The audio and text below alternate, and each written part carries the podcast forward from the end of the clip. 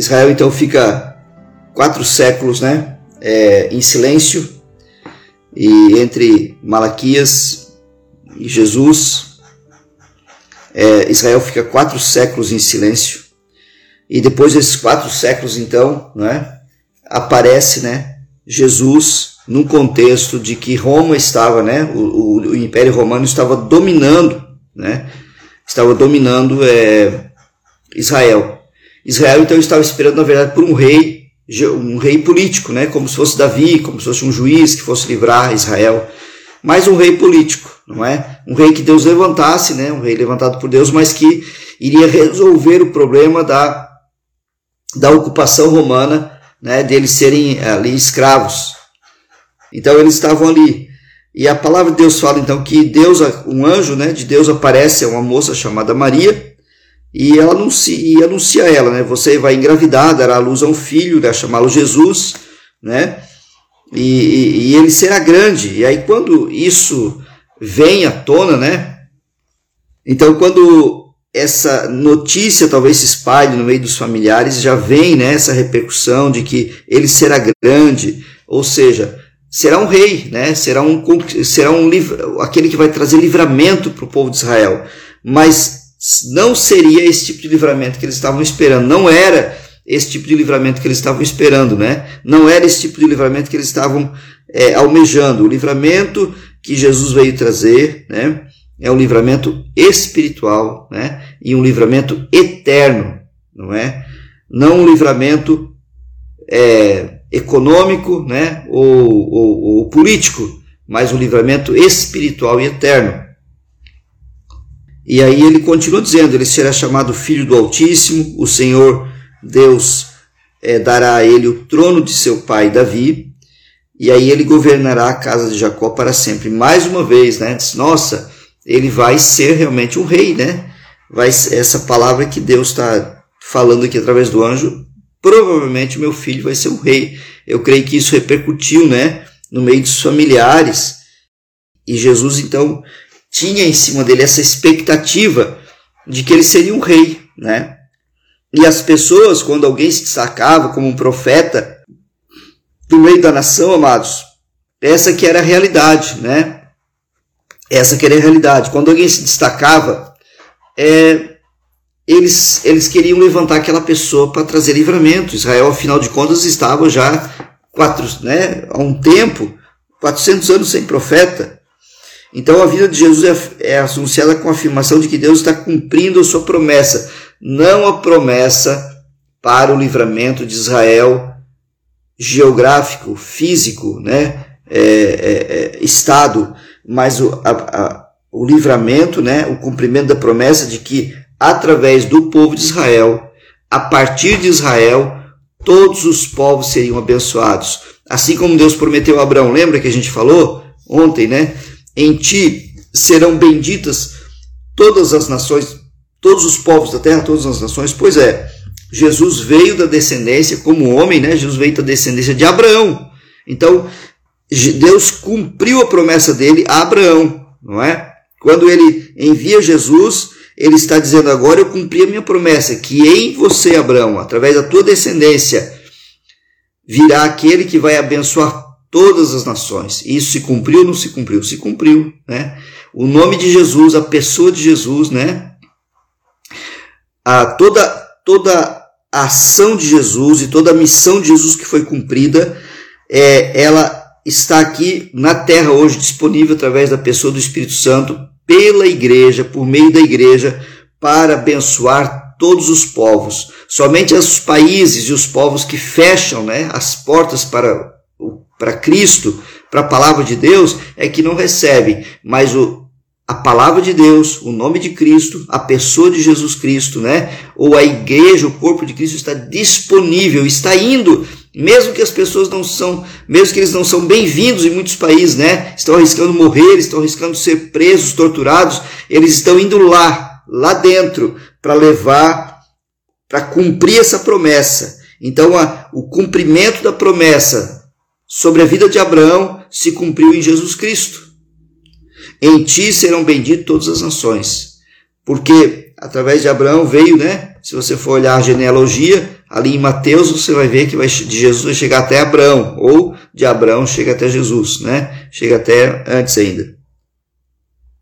Então, Jesus inicia agora a sua missão, ele cura enfermidades, ele entra é, entre o povo, ele, ele enfrenta inimigos, né? É, no reino espiritual, os demônios, ele ordena que os demônios sejam, é, que abandonem as pessoas, né? Os atormentadores, Jesus perdoa os pecados daqueles que estão lá arrependidos humildemente e que recorrem a Ele, e ele proclama o Evangelho das Boas Novas. Essa, essa era, esse era o retrato, esse era o quadro que as pessoas viam em Jesus Cristo. Né? Esse era o quadro é, aparente, era o quadro que, que estava aparecendo, era aquilo que aparecia, que estava aparecendo. Né? E, e aí ele fala: é chegado a vós o reino de Deus, é chegado a vós o reino de Deus. E quando ele envia os discípulos, né, de dois em dois, eles, eles diz, ele diz assim: olha, agora vocês anunciem que é chegado o reino de Deus. Chegou o momento, né? E amados, isso aconteceu, né? O coração da mensagem de Jesus é que propriamente a boa nova da vinda do reino de Deus. Deus está voltando para habitar com o seu povo, por isso Jesus é chamado Emmanuel, que significa Deus conosco. Então, a boa nova é essa a, a cura, os milagres, os sinais só, só são as evidências dessas boas novas, né? São evidências de que chegou o reino de Deus para todas as nações. Chegou o reino de Deus para todos os povos, em todos os lares que receberem a Jesus hoje, através da palavra, através da igreja de Jesus, do corpo de Cristo, né? Todas as pessoas que receberem no seu coração, é chegado a essas pessoas o reino de Deus. E nada pode contra o reino de Deus, não é? Então, esse quarto ato né, da Bíblia retrata a ação de Jesus Cristo, né? Mas só que essa mensagem de Jesus ele recebe diferentes respostas, não é? Alguns creem, outros apenas observam com admiração, sem saber exatamente o que fazer. Os líderes religiosos estabelecidos é, fazem oposição a ele, e em pouco tempo o conflito atinge né, o seu ponto culminante. Os líderes religiosos conspiram para prender Jesus e levá-lo a crucificação. Então, existe também isso hoje no nosso meio, né? Jesus falou: se vocês perseguiram a mim, vão perseguir a vocês também, né? Se odiaram o seu mestre, vão odiar vocês também. Então, existe uma conspiração, né? Hoje também contra a igreja, né? O ódio que eles tinham Jesus, eles continuam tendo. O mundo continua odiando Jesus. Se você vai falar do amor de Jesus para as pessoas, de certa forma elas odeiam, ou elas manifestam esse ódio se opondo a você dizendo que não crê em Deus, ou elas manifestam esse ódio fazendo chacota e rindo, né? Ridicularizando, tentando ridicularizar a sua fé, ou elas manifestam esse ódio é, ofendendo você, ofendendo a igreja, né? Tentando ofender a Deus. É, de alguma forma elas manifestam esse ódio a Deus. Alguns países, né, que nós temos aqui no planeta, manifestam ódio, ainda matando cristãos, perseguindo cristãos, torturando, abusando de, das mulheres irmãs em Cristo, né?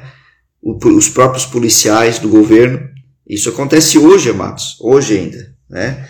Então, o ponto culminante que aconteceu com Jesus lá, para que ele fosse levado à cruz, que não foi um acidente, né? ele veio para isso também, acontece conosco. A cruz, amados, para nós não deve ser um acidente, ou dizer, nossa, agora eu vou ter que levar a cruz porque eu sou cristão. Não, amados, a cruz é, uma, é um objetivo que eu tenho a carregar aqui na terra. O meu objetivo é carregar a cruz. Carregar a cruz é morrer, correndo todo dia para morrer, indo todo dia para morrer, para minha vontade, para meus desejos, para minha carne, né? Mas essa derrota, né, essa aparente derrota que os, que os fariseus acharam que tiveram contra Jesus, né? Matando ele, acharam que mataram Cristo, acharam que pegaram ele, acharam que traíram ele, na verdade foi a maior vitória de Deus. A morte de Jesus vira o jogo contra o inimigo de Deus, né? E virou então o mundo de cabeça para baixo, porque agora os apóstolos começaram a se multiplicar, os discípulos de Jesus começaram a se multiplicar. E muitos outros, antes, antigamente era só em Jerusalém e aos redores, né? Samaria, ali, Galileia naqueles arredores que Jesus atingia, né? O, ponto geográfico. Agora, a multiplicação da igreja começou a, a expandir de uma forma maravilhosa, tal que hoje é difícil o, o, país que não ouviu falar do nome de Jesus ainda. É muito difícil.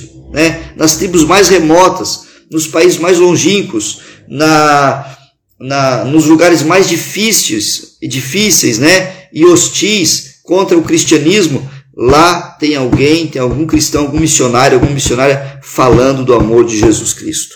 Que coisa maravilhosa, né? Então aquilo que aparentemente era uma derrota se tornou em uma vitória poderosa, uma vitória espiritual. Que coisa linda e maravilhosa isso. Então ele entrega a sua vida como sacrifício por seu povo, como o verdadeiro sacerdote de Israel. E ele guia seu povo em um novo êxodo para a morte, para a sua, para uma nova vida também. Assim como Jesus Cristo também morreu, amados. Nós precisamos morrer dia a dia. E em tudo isso Jesus se manifesta como um descendente prometido a Abraão para reconciliar a humanidade com Deus. Por intermédio de Jesus, Israel poderá finalmente cumprir seu papel, o propósito para o qual Deus chamou Abraão. Então, em Jesus Cristo, Israel cumpre o seu papel.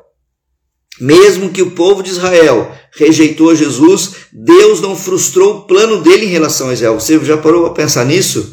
Mesmo que o próprio Israel rejeitou Jesus, né? E, e, e, e maltrataram ele, e criticaram, e disseram que ele era endemoniado, o próprio povo, os próprios sacerdotes, mesmo assim Deus não frustra o plano que ele fez com Abraão, a aliança que ele fez com Abraão. Ele disse: Eu vou cumprir o meu plano no meu filho. E ele cumpriu o seu plano em Jesus Cristo. Que coisa maravilhosa, né? E esse relato da vida de Jesus é o centro da história bíblica. Então, a luta principal contra o inimigo de Deus e os esforços para corrigir o que estava errado no âmago da situação encontram seu clímax na vida de Jesus. E é ele o único herói de verdade da história. Jesus é o nosso único herói, amados. Se existe um herói para a gente se espelhar, se existe alguém para a gente ter, ter como modelo de vida perfeito, é Jesus Cristo. Glória a Deus por isso, né? Louvado seja o nome de Jesus. Que essa palavra possa ter tocado na sua vida, possa ter feito aquilo que ela veio para fazer, né? Que é transformar nossa vida e que nós possamos também sempre ter Jesus como nosso modelo, né, de perfeição e caminharmos seguindo a palavra dele, em nome de Jesus. Vamos orar? Senhor Jesus, muito obrigado por esse tempo aqui na tua presença, por esse tempo maravilhoso. Queremos colocar diante de ti as nossas vidas e pedimos que a tua bênção seja sobre nós, que a tua glória seja sobre nós e que o teu poder se manifeste através da nossa vida, Senhor. É o que nós te pedimos em nome de Jesus. Amém. Deus abençoe você, querido. Uma quinta-feira muito abençoada, cheia da presença de Deus. Está servido?